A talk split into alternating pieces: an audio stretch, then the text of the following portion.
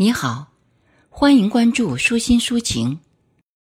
今天与您分享的是南一沟知青的诗歌《我的太太》。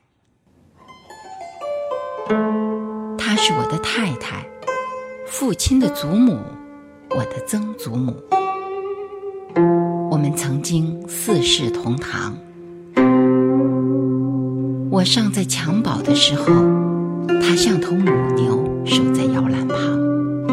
固执的不让任何外人靠近，这让人觉得古怪的事情，过分的呵护，让所有人以为这将是个不平凡的孩子。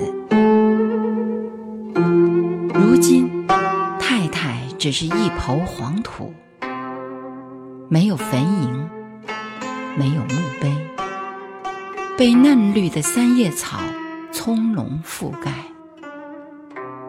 我甚至不知道她的姓名，但这并不妨碍她是我的亲太太。